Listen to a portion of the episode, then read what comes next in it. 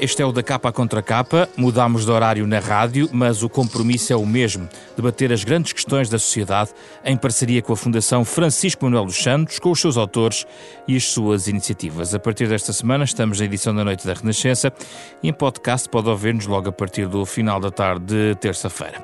Ora, o que sabemos hoje sobre o vírus e como responder melhor à pandemia. Nesta edição, em plena segunda vaga da crise pandémica, queremos também perceber uh, quais as últimas descobertas sobre este novo coronavírus que mudou as nossas rotinas. Será que também o vírus está a mudar e como é que se vai cruzar com outras infecções neste uh, inverno? E uh, quais são os principais desafios da gestão da pandemia nesta nova fase? Para esta conversa, o especialista em medicina interna Luís Campos é nosso convidado. Ele é presidente do Comitê de Qualidade e Assuntos Profissionais da Federação Europeia de Medicina Interna e também connosco a virologista Maria João Morim, do Instituto Gulbenkian de Ciência. Vamos conversar nos próximos 30 minutos.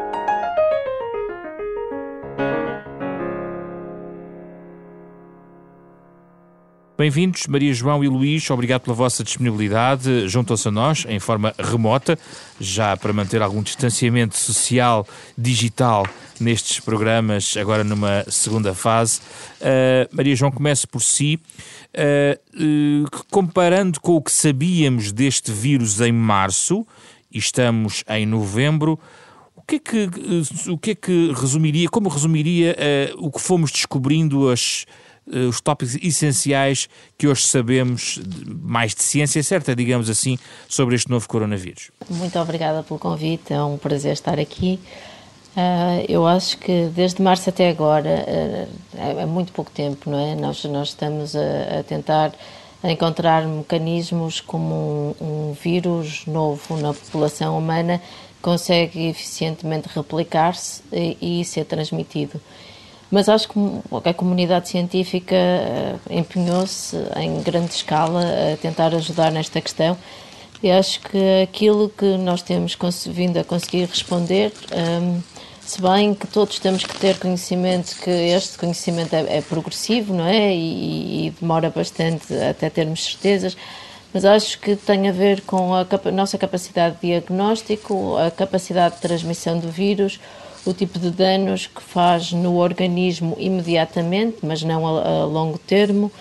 Um, e uh, começamos também a perceber a própria biologia do vírus, o que é que ele utiliza das células, o que é, como é que ele consegue entrar e uh, sabemos um, um, um, pouco também sobre o tipo de resposta imune que despoleta na grande maioria das pessoas. Portanto, já sabemos algumas coisas, mas, como disse, todo este tipo de conhecimento é, demora a adquirir e, principalmente em termos de resposta do sistema imune, demora a adquirir. Hum.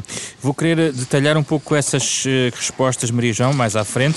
Luís Campos, da sua perspectiva uh, do embate com o vírus que tem vindo a fazer enquanto profissional de saúde, o que é que o tem surpreendido mais neste vírus, digamos assim?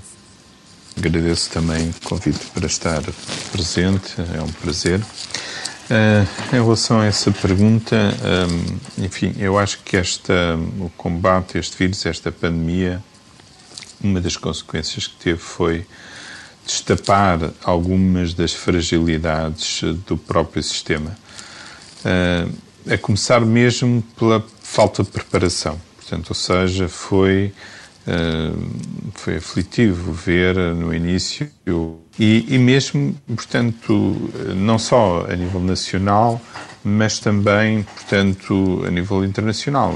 É, uh, ontem tive a olhar para os números, é, é impressionante, por exemplo, como é que em defesa se gastou no mundo 1.700 bilhões de dólares em 2019, houve 90 mil mortes, e uh, se, se, para, para, prevenir e para preservar as florestas tropicais que impediriam o aparecimento destas pandemias, bastariam 22 a 30 bilhões de dólares e isso não foi feito. Portanto, é um, é, temos problemas nacionais, mas há também um déficit de prioridades a nível internacional. E depois uh, destapou a falta de investimento que existe no Serviço Nacional de Saúde nós temos uma, um um rácio de camas nos hospitais inferior à média europeia. Tinha, éramos o país da Europa com menos camas de cuidados intensivos. Uh, havia problemas importantes a nível do déficit de recursos humanos, portanto, de médicos, de enfermeiros, de auxiliares.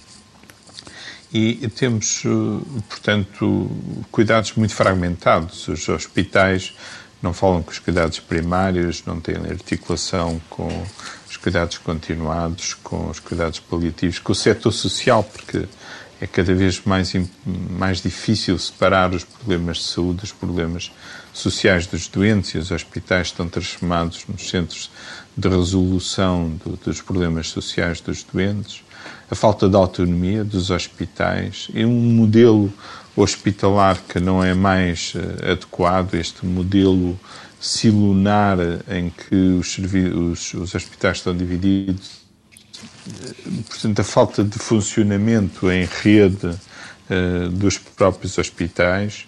Uh, portanto, cada, um, cada hospital tem que funcionar por si próprio, não há uma gestão regional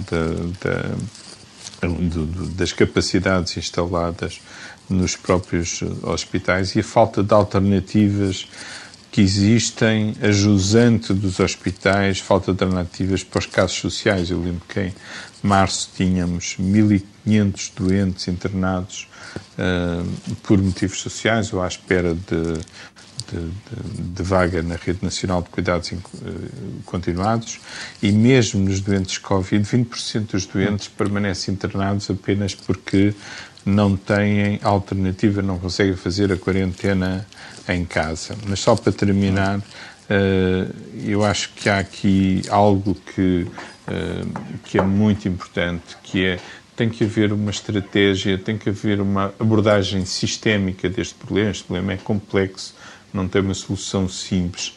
Tem que haver orientações nacionais e soluções locais. E tem que haver liderança e coordenação uh, entre os vários tipos de cuidados com a assistência social, com a proteção civil, e isso foi talvez era das fragilidades que existiam mais no sistema e aquilo que se faz, que se fez notar e que se continua a fazer notar na resposta a esta pandemia. Já volto a si, Maria João Mourim, eh, regressando aos seus tópicos, começou logo por falar em prevenção na sua intervenção. Eu gostava de ouvir sobre isso, até porque, voltando à minha questão inicial, certamente sabemos hoje muito mais uh, do que sabíamos em, em março, que é da origem deste vírus e a forma como o sistema imune funciona.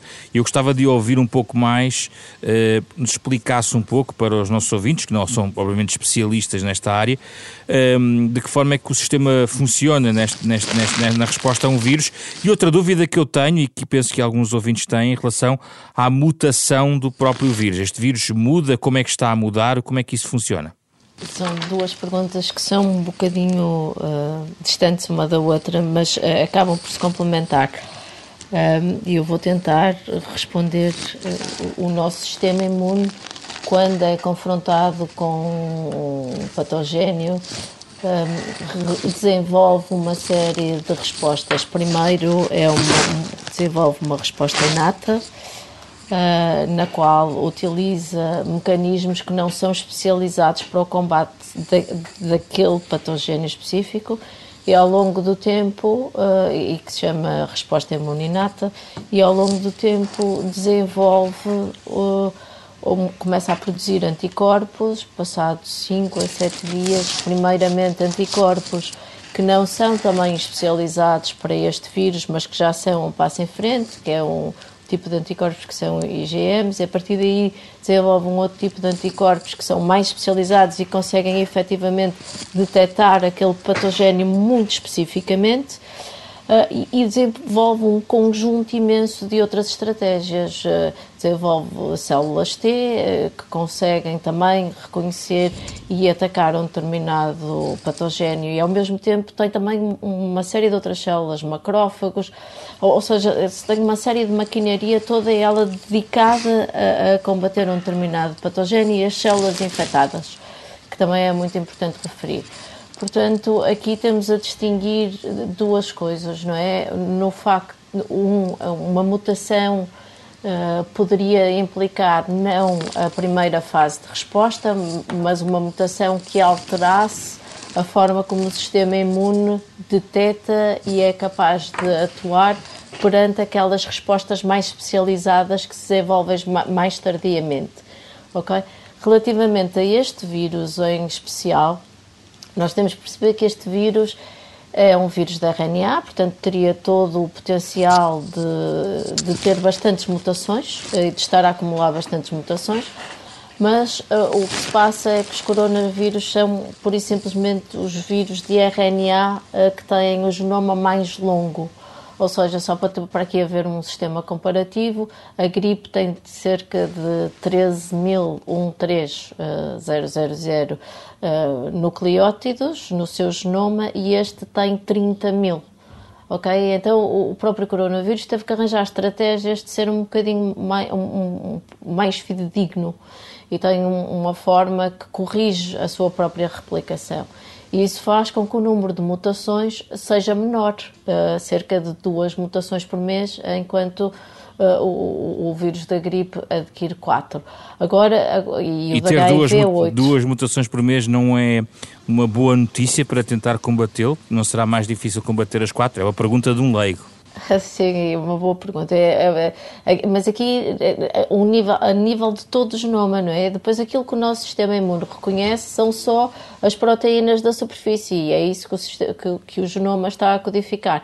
E então, sim, são muito boas notícias, porque até agora nós não temos, efetivamente, durante estes 10 meses que temos, que temos conhecimento e que estamos a, a lidar com este vírus, não temos conhecimento de mutações que pudessem uh, diminuir ou, ou ter alterações na forma como o nosso sistema imune ataca de, uh, o, o patogênio e as células infectadas neste mecanismo mais específico. Não quer dizer que não se venham a desenvolver mais tarde, mas neste momento não temos. Já agora, está esclarecida a sua origem, a famosa zoonose, ou seja, uh, tanto quanto julgo perceber, e a Maria João vai corrigir-me, no fundo a transmissão hum, de, de, de, uma enfermidade, digamos, de um animal para um humano? O que nós sabemos um, é que, muito possivelmente, ou, estamos bastante convencidos de que efetivamente derivou de, de morcegos, onde os coronavírus uh, são variadíssimos uh, e, e, os próprios morcegos têm uma diversidade imensa.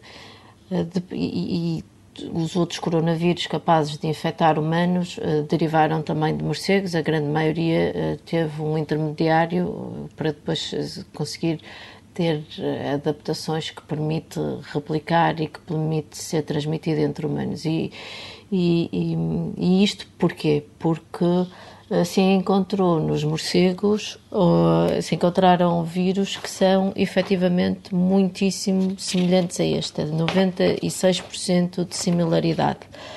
Uh, estes vírus por si só não teriam a capacidade de infectar humanos, mas adquiriram algum tipo de mutações. Eh, que lhe permitiu adaptar-se e ligar-se a células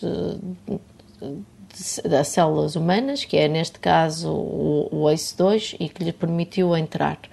Agora, no princípio especulou-se que o intermediário poderia ter sido os pangolim,s que têm uma homologia a nível de genoma ligeiramente, bastante menor, ou cerca de são só 87% semelhantes ao, ao vírus que, que nos que, que está a ser perpetuado e a circular na, na população humana, mas uh, a evidência para este intermediário específico ainda não a temos, efetivamente. Mas pensamos que originou-se de morcegos, possivelmente terá tido um intermediário. No caso dos outros dois, dos outros dois coronavírus que causaram bastante problema em morte, portanto o SARS-1 e o MERS, Neste caso, o MERS tinha o tamanho originado de morcegos, passou para camelos e, e depois a seguir uh, para humanos. E no caso do SARS-1, uh, gatos selvagens, não é? De morcegos para gatos selvagens e depois para humanos. E o que é que pode é, ser feito para prevenir esse tipo exatamente. de situações? E, e vem um bocadinho de acordo com o que o Luís Campos estava a dizer. É, é, é preciso compreendermos exatamente todos estes aspectos de florestação. É preciso, efetivamente, compreendermos quais são as vias de transmissão destes vírus para, uh, para os humanos. E se conseguíssemos compreender, conseguimos monitorizar, conseguimos ver o que é que se está a passar e conseguimos tentar a prevenir. prevenir. E, e, eu também concordo com aquilo que ele disse relativamente a, a destapar a falta de investimento que há em conseguirmos estudar estas doenças, em prevenir estas doenças e em monitorizar. E acaba por ser extremamente, extremamente importante conseguirmos fazer isto. Nós conseguimos fazer isto, por exemplo, para a gripe, conseguimos prever como é que. Não conseguimos prever totalmente como é que o vírus vai evoluir, mas conseguimos monitorizar os vírus que estão em circulação, neste caso não em morcegos, porque o reservatório são aves migratórias uh, e depois tem vários intermediários, nomeadamente os porcos que, que, que todos nós sabemos por causa da pandemia de 2009. Mas e, efetivamente é importante, é importante este tipo de, de capacidade de resposta e depois a é, um nível mais global é importante haver uma capacidade de resposta generalizada, mundial, para conseguir lidar com, com problemas destes que, que não acontecem. Mas aí tem havido algum trabalho, muito trabalho em rede dos cientistas, por exemplo. Tem havido imenso trabalho em rede, o que é, eh, nós temos que conseguir ter uma resposta mais rápida, não é? E de conseguir preparar-nos para, para casos eventuais no futuro, porque nós sabemos que zoonoses em si não são eventos uh, totalmente raros, não é? Todos nós vimos zicas a acontecerem, chikungunhas a acontecerem há cerca de 6 ou 7 anos, ébolas, uh, também acontecem, vírus Nipah, laças. Portanto, eh, a, a, nossa resposta e o investimento que tem que haver em conseguir compreender melhor este tipo de vírus e como é que eles conseguem passar, manter-se na população, é absolutamente crítico para conseguirmos dar uma resposta a que, que novos vírus, eh, quando eh, infectam os humanos e são capazes de se transmitir, nós consigamos saber como tratar, e aqui também há toda a capacidade de arranjar novas terapias, de arranjar novas vacinas, haver um pipeline em que, uh, que seja mais fácil uh, ter uma vacina uh, pronta, que seja segura e que seja uh, viável para se poder utilizar. Já agora, Maria João, aproveito para lhe perguntar, a, a, variante com maior impacto em Portugal uh, distingue-se das outras em que, em que ponto? Só para perceber o que é que está a correr, digamos, na comunidade portuguesa. Nós temos uma mutação que, que, que nós não sabemos exatamente se poderá conferir eh, uma vantagem ou, ou não ao, ao, vírus, mas temos uma mutação, ou, ou seja, temos um, estirpa em circulação que tem uma mutação. Que veio de Espanha, é isso? Eh, não sei, por acaso não sei de onde é que vai. Eh, eu até poderia pensar que, que teria vindo de Itália, mas, mas efetivamente não, não sei. Uh, e, essa, e essa mutação, que é o 839 no, no, no, no aminoácido 839, nós, é, é, muito difícil perceber o que, se as mutações estão a trazer uma vantagem ou não ao vírus. A mais, a mais conhecida é a nível mundial é num aminoácido 614, em que há que, que originou uma mutação um, eh, de um, de um para, para uma glicina, ok? E, e, e, mesmo assim, estando todo o mundo a estudar, é, é extremamente difícil perceber porque uh, nós sabemos que essa, que essa mutação implica uma mais rápida replicação em células, mas depois em humanos não parece que, que a doença seja mais severa, apesar de haver estudos que indicam que haja uma maior transmissão uh, mesmo entre humanos. Portanto, haver mutações depois implica um estudo imenso em tentar perceber o que é que estas mutações estão a fazer, se é que estão a fazer alguma coisa. Isso tem alguma é... ligação com o facto, por exemplo, de atingir uh, pessoas diferentemente consoante a sua classe etária ou não tem nada a ver com isso? Eh, que, eu saiba, que eu saiba não, não tem a ver com isso. Tem, tem a ver com, com uh, os vírus replicarem, poderá ter a ver com o sistema imune estar uh, mais ou menos comprometido e, e o vírus ter perpetuar-se em determinado indivíduo durante mais tempo, mas estes vírus são vírus de RNA, não é? têm a tal capacidade de, de, de adquirirem mutações. É preciso compreendê-las e é preciso saber se estão a fazer alguma coisa ou se são uma, uma, mera mutação que depois, por um motivo ou por outro, aquela estirpe está a ser transmitida eh, mais na população, não propriamente por causa da mutação, mas por causa dos contactos, por causa de, de, de, da estabilidade do vírus, por causa de uma série de, de outros fenómenos. Luís Campos agora está connosco por telefone devido a questões técnicas. Uh, eu estava a perguntar-lhe há pouco em relação a, esta incerteza científica sobre a natureza do vírus, esta descoberta em contínuo que está a ser feita sobre este vírus, uh, se condiciona demasiado a resposta médica, uh, por um lado ainda hoje e por outro lado eh, se isso, apesar de tudo, não desculpa uh, eventuais desorganizações do sistema, tendo em conta que já temos alguma informação sobre a natureza da transmissibilidade do próprio vírus e dos comportamentos necessários e da forma, de, eventualmente, de se preparar uh, o sistema. Bom, hum, é verdade que existe muita incerteza em relação a esta pandemia, mas também é verdade que era esperado desde há muitos anos que, que a possibilidade desta pandemia, já houve outras pandemias recentemente. Eu era diretor do Serviço de Urgência do Hospital São Francisco em 2003, quando tivemos a ameaça de SARS, e depois no ano seguinte foi logo a gripe aviária, o H5N1, depois em 2009 a gripe A, e depois o MERS-CoV, o Ebola, o Zika, nova ameaça de ébola e há neste momento, portanto, vários vírus que, que, que podem constituir ameaças, uh, ameaças uh, reais para novas pandemias. Tudo isto está ligado à degradação do, do meio ambiente, dos ecossistemas, ao maior, ao maior contacto das pessoas com uh, com os animais das florestas. Portanto, uh, esta pandemia era esperada. Eu lembro-me que uh, em 2017 assisti uma conferência inaugural do, do Congresso American College of Physicians, que foi feita precisamente pelo professor Fauci, onde ele dizia que no início de cada mandato de cada presidente ele fazia um briefing para os, explicar quais eram as maiores ameaças em termos de biológicas que poderiam, poderiam ter. E tinha feito isso com sete, sete presidentes. E todos eles tinham enfrentado durante o seu mandato alguma ameaça pandémica. Ou seja, uh, estas ameaças, portanto, existem e, portanto, nós devíamos estar preparados para, devíamos estar preparados para elas.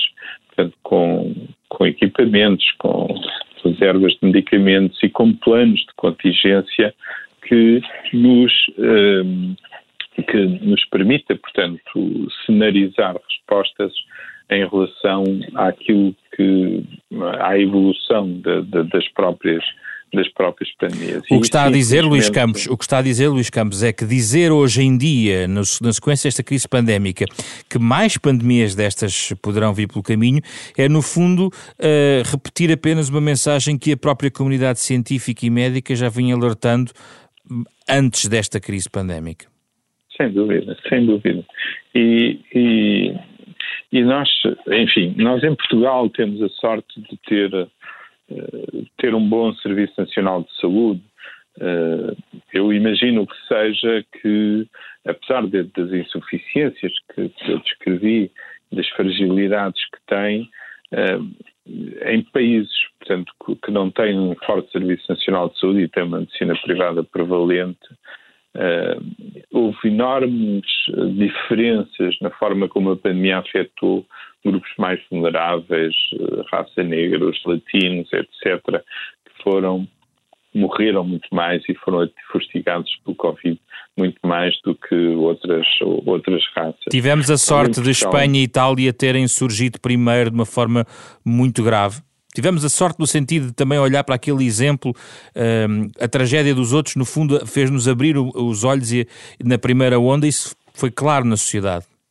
Sim, isso é, isso é verdade uh, e, portanto, nós fomos avisados bem, com 15 dias de, de, com 15 dias de antecedência do que é que ia acontecer e, e ficámos muito assustados porque, de facto, as imagens que, as imagens que nós vimos eram, uh, eram assustadoras e também as mensagens de, de colegas meus que estavam em Milão, outras ou em Madrid, Portanto, e porquê é que há agora a sensação de que não aprendemos nada para a segunda onda?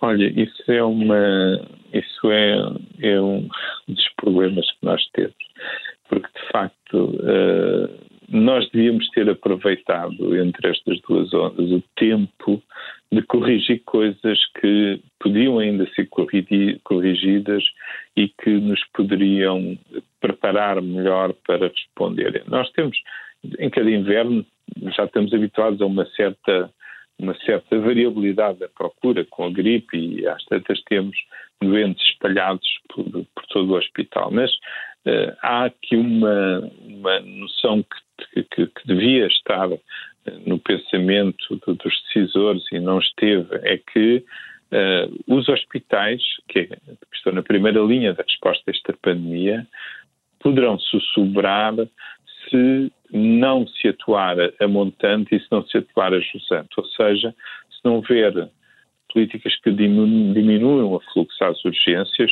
desde logo as medidas de prevenção e de transmissão da infecção, onde os comportamentos pessoais são muito importantes, e uma boa campanha de comunicação que adequada para os, para os alvos, para populações mais, uh, mais afetadas, mas uh, uma, a possibilidade dos doentes com sintomas não graves de infecção respiratória serem vistos não nos hospitais, mas nos cuidados primários, de forma a diminuir o afluxo às urgências e também os doentes não urgentes. Portanto, ou seja, estes doentes que vêm às urgências hum, por situações agudas, mas não urgentes, deviam ter sido uh, vistos no uh, ser vistos nos, nos hospitais. Isso não aconteceu primários. na primeira onda.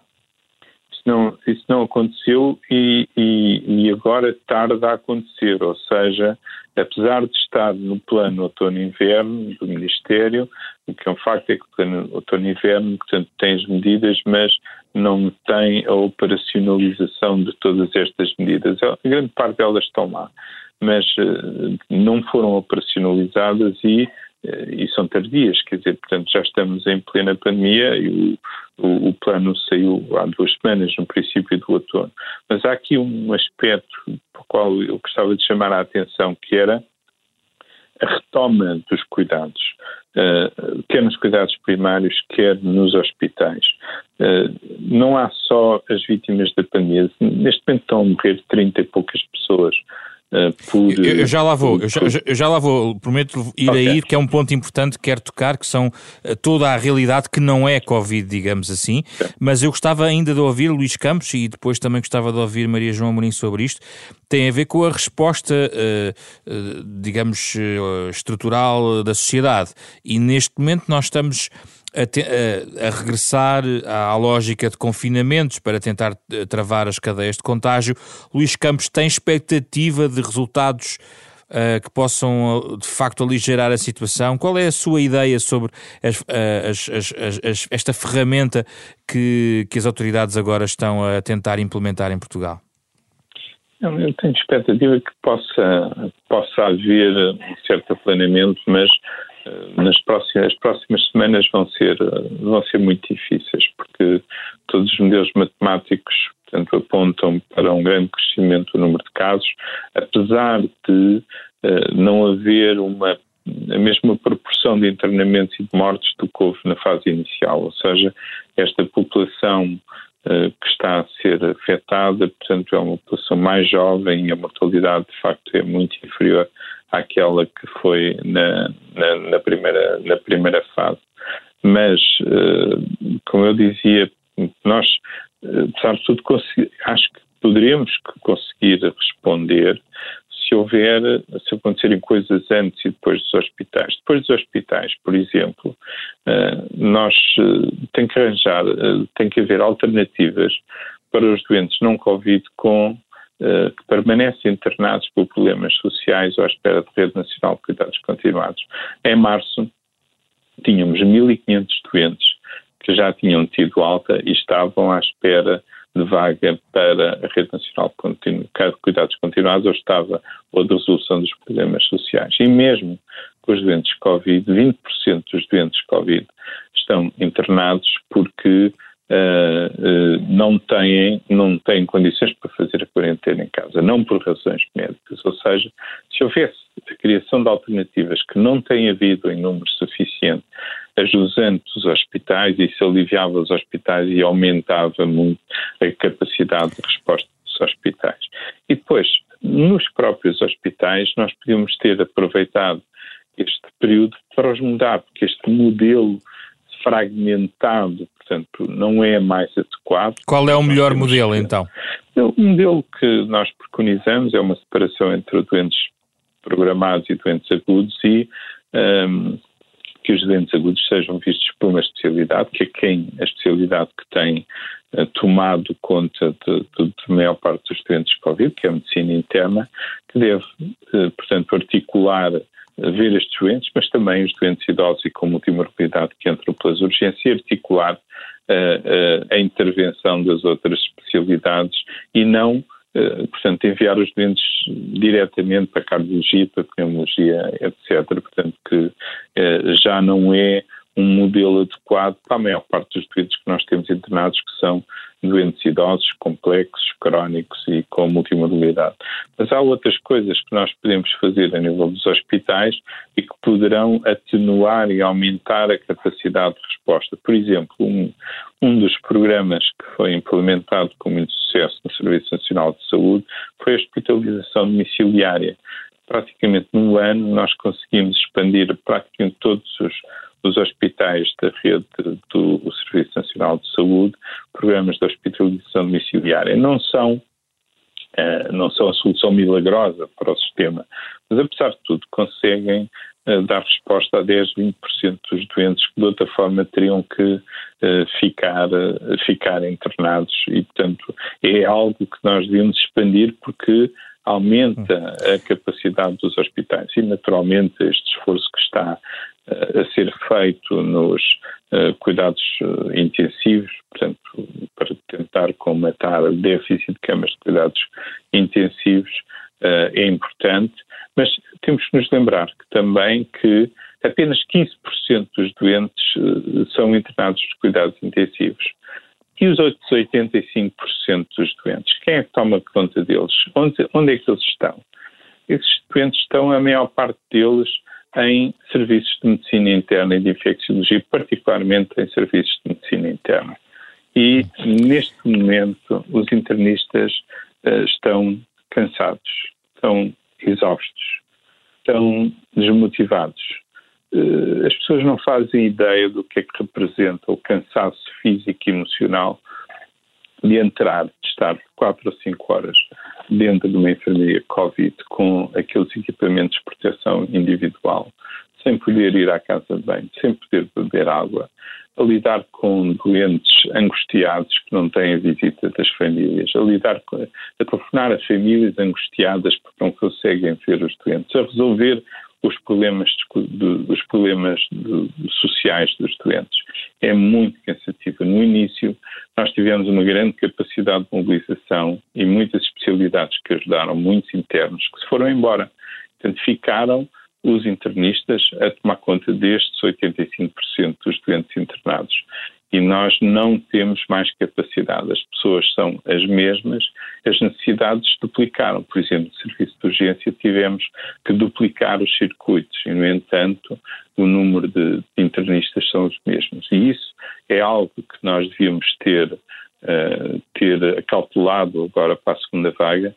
Infelizmente não, não, não fizemos e nem sequer o estamos a fazer neste momento, porque toda, todo o protagonismo desta, desta luta está uh, assumido pelas pessoas da saúde pública, de infecto, de cuidados intensivos, e as pessoas que tomam conta, os especialistas que tomam conta, especialistas, enfermeiros, auxiliares, que tomam conta destes 85% dos doentes, parece Hum. que é uma especialidade invisível vamos, e que estes estudantes são invisíveis. Vamos ouvir agora Maria João Amorim, porque uh, ainda não chegámos ao cruzamento, por exemplo, com outras infecções neste inverno.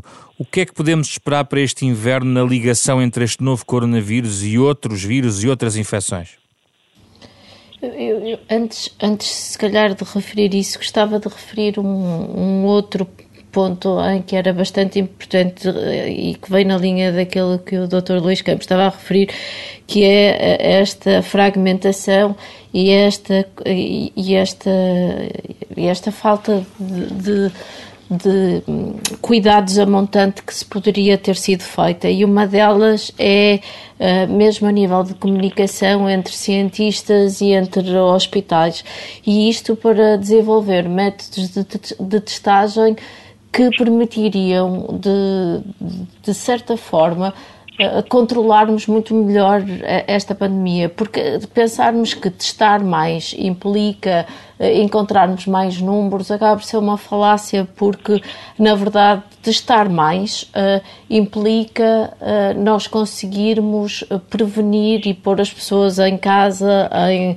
em quarentena domiciliária, por exemplo, e, e, e esta adequação entre os hospitais e, e mesmo os cientistas a tentarem desenvolver métodos mais fácil, mais fáceis que não impliquem a utilização, por exemplo, de zaragatoa, é algo que é bastante dificultada no nosso contexto e em que contextos, tipo a Alemanha ou os Estados Unidos, têm imensa tradição em, em faz, fazer Mas porquê é que é dificultado no nosso contexto, Maria João?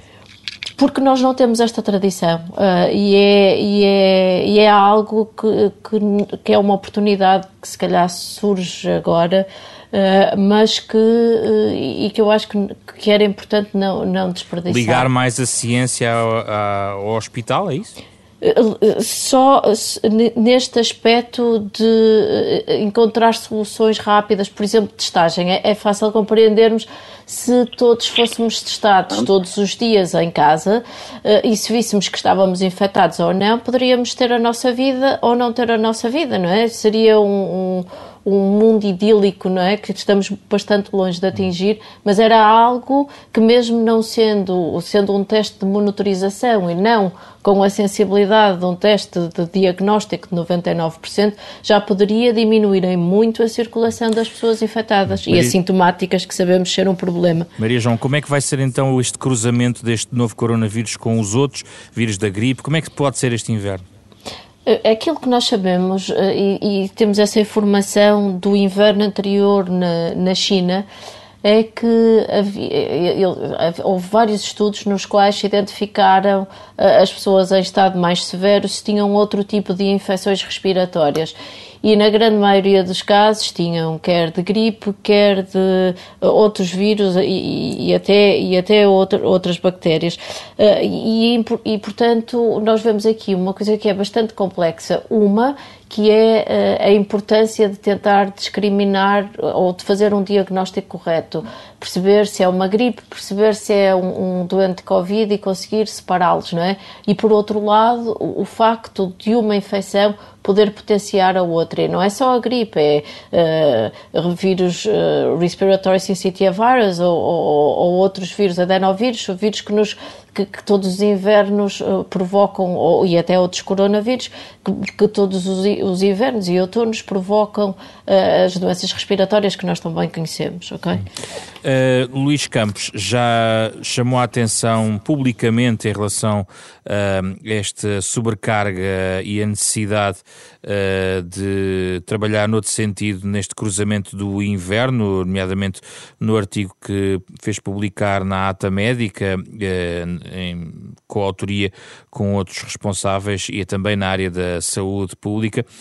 Uh, e a sua preocupação com uh, os doentes não Covid vai certamente intensificar-se, presumo eu, porque que, uh, ainda agora estávamos aqui a perceber, veio os outros, as outras infecções de origem respiratória e, digamos, a, a, sobrecarga não Covid no sistema vai, vai aumentar. Vê sinais, algum sinal de preparação? Viu alguma resposta àquilo que escreveu nesse artigo na Ata Médica? Bom, eh, é possível que as respostas estejam a ser preparadas, portanto, eu não sei, portanto, porque a nível do terreno eh, ainda não, ainda não mudou muita coisa, mas acredito que o Ministério esteja a preparar-se para uma resposta mais eficaz uh, a, esta, a esta possibilidade. É possível que eh, que a epidemia de gripe não seja uh, tão intensa como noutros anos, porque aquilo que tem acontecido nos países do hemisfério sul uh, é que as medidas que nós tomamos para evitar a propagação do coronavírus estão também a diminuir a, a epidemia de gripe. No entanto, se nós não conseguimos diminuir aqui a epidemia de gripe e as duas coisas juntarem, eh, nós temos o cenário para uma tempestade perfeita. E devíamos preparar, eh, esperar o melhor, mas preparar-nos para, para o pior. E nessa medida, é... contratar mais 300 enfermeiros para cuidados intensivos ou abrir concurso em janeiro para médicos intensivistas, são 46, tanto quanto julgo perceber. Isso, Sim, isso, é, isso, isso vem a tempo? Isso faz parte, faz parte da solução. Eu penso que nós vamos ter.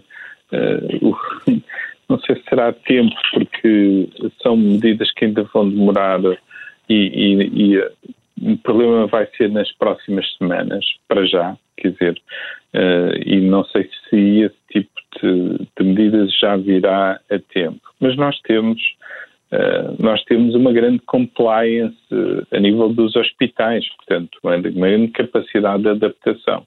Só que isso vai ser, uh, nós podemos receber mais doentes Covid, parando a atividade programada. e isso é um problema, porque Uh, nós temos, como eu disse, portanto, 30, neste momento 30 e tal mortes, mas temos uh, por Covid, mas todo, todos os dias morrem, uh, morrem 300 pessoas, portanto, 270 por, por outras causas. Fazem 60 mil diagnósticos de cancro todo, todos os anos. Há rastreios que estão parados. Não é? Diga. Há rastreios que estão parados a essa atividade? Há rastreios parados, é? há exames parados, há consultas paradas.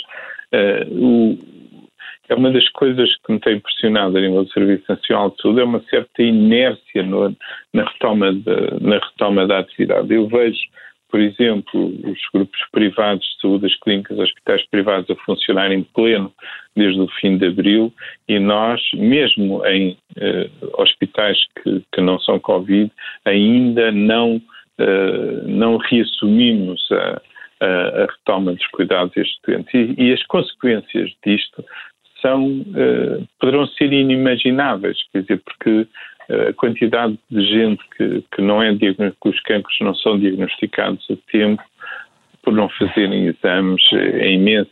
Doenças crónicas descompensam por não terem ajustes de medicação é imensa. E nós já estamos a ver isso na prática.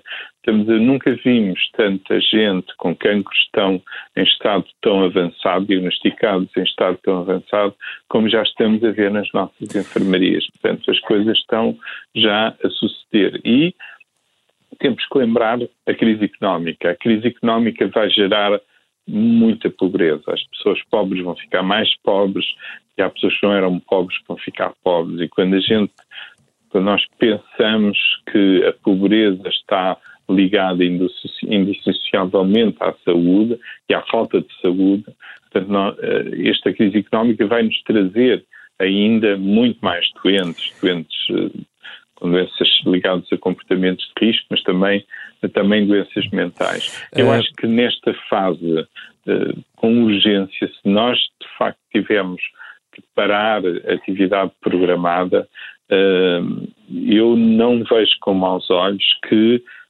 esta atividade programada seja assumida por outros setores, o setor privado, o setor social, de forma a não mais uh, parar cuidado, cuidados programados, uh, porque de facto o preço desta, desta paragem pode ser tão grande ou maior que, que a pandemia por Covid. Vamos fechar o programa, Maria João Amorim, falando da vacina. Já aqui falou das mutações, daquilo que pode implicar. Pedia-lhe o duplo desafio de nos atualizar em relação àquilo que nós sabemos sobre esta matéria e, por outro lado, uh, entender se há aqui bons ou más notícias deste ponto de vista mais técnico uh, uh, das mutações ou não, de que forma isso pode modificar a vacina, se pode prejudicar o seu desenvolvimento. Eu gostava de ouvir sobre isso. ainda bem que falou das vacinas, porque também complementando o que disse o Luís Campos, Uh, há aqui algo que se pode fazer relativamente à gripe e é apelar novamente às pessoas à vacinação da gripe. Acaba por ser bastante importante.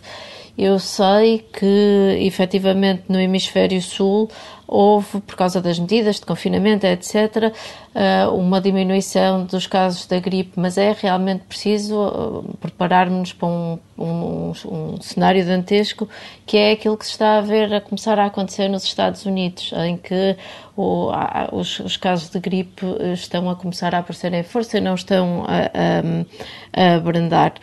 Eu, eu, eu, relativamente à, à, vacina de Covid, há, há, várias formulações, há mais de 200 formulações a serem testadas. Neste momento temos mais de 40 a serem testadas em fase 2 e, e em fase 3. Um, Uh, e, e, eu continuo ainda bastante positiva a que, uh, não imediatamente, mas que na próxima primavera será possível uma vacinação das pessoas mais suscetíveis.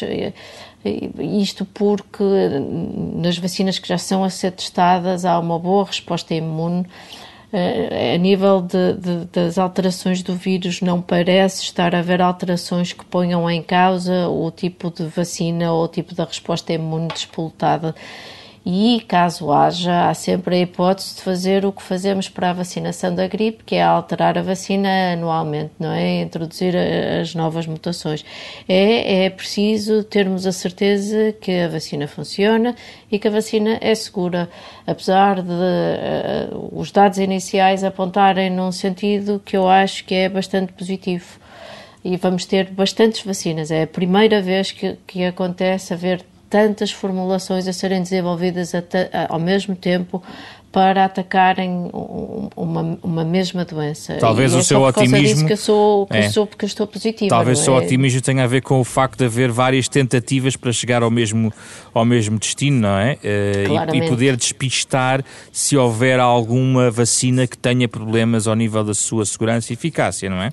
Claramente, claramente que sim. É, é exatamente isto em que, em que eu baseio o meu otimismo nos, nos resultados iniciais, nos resultados iniciais que temos relativamente à resposta imune e, e, e, nos resultados iniciais que temos relativamente às formulações das, das vacinas. E, mas sabendo que há outras infecções que, que foram travadas, mas não houve uh, vacina, vou dar o exemplo uh, mais, uh, sempre mais discutido, que é a questão do HIV, que se vive com ele, mas não existe propriamente algo que o elimine, no fundo assim podemos correr esse risco ou acha que a quantidade de experiência, quantidade de testes, quantidade de processos que vão levar a vacinas poderão uh, efetivamente chegar a bom porto numa ou duas situações?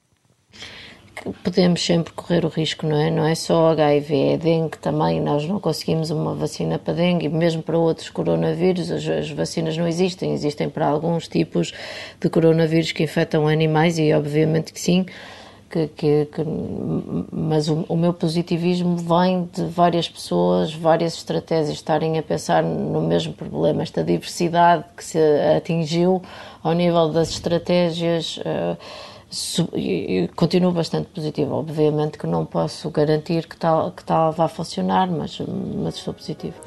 Muito obrigado pela vossa disponibilidade, Maria João Murim e Luís Campos, eh, os convidados desta semana do, eh, da capa à contra capa, edição eh, desta terça-feira, a partir de agora às terças-feiras, na rádio, em podcast. Pode ouvir-nos a partir do final de tarde de terça-feira, um programa com o genérico original de Mário Lajinha. Olhamos para a pandemia, num contexto em que a Fundação Francisco Manuel dos Santos introduz o tema também no seu mês de educação E Ciência, com a conferência uh, uh, recente uh, no âmbito deste mês da Ciência e da Educação. Outros temas ligados à ciência vão permanecer durante as próximas semanas neste programa e, para já, vamos virar agulha nas próximas semanas para as eleições norte-americanas. Fizeram este programa Rui Glória, André Peralta, Ana Marta Domingos, José Pedro Frazão. Regressamos na próxima terça-feira.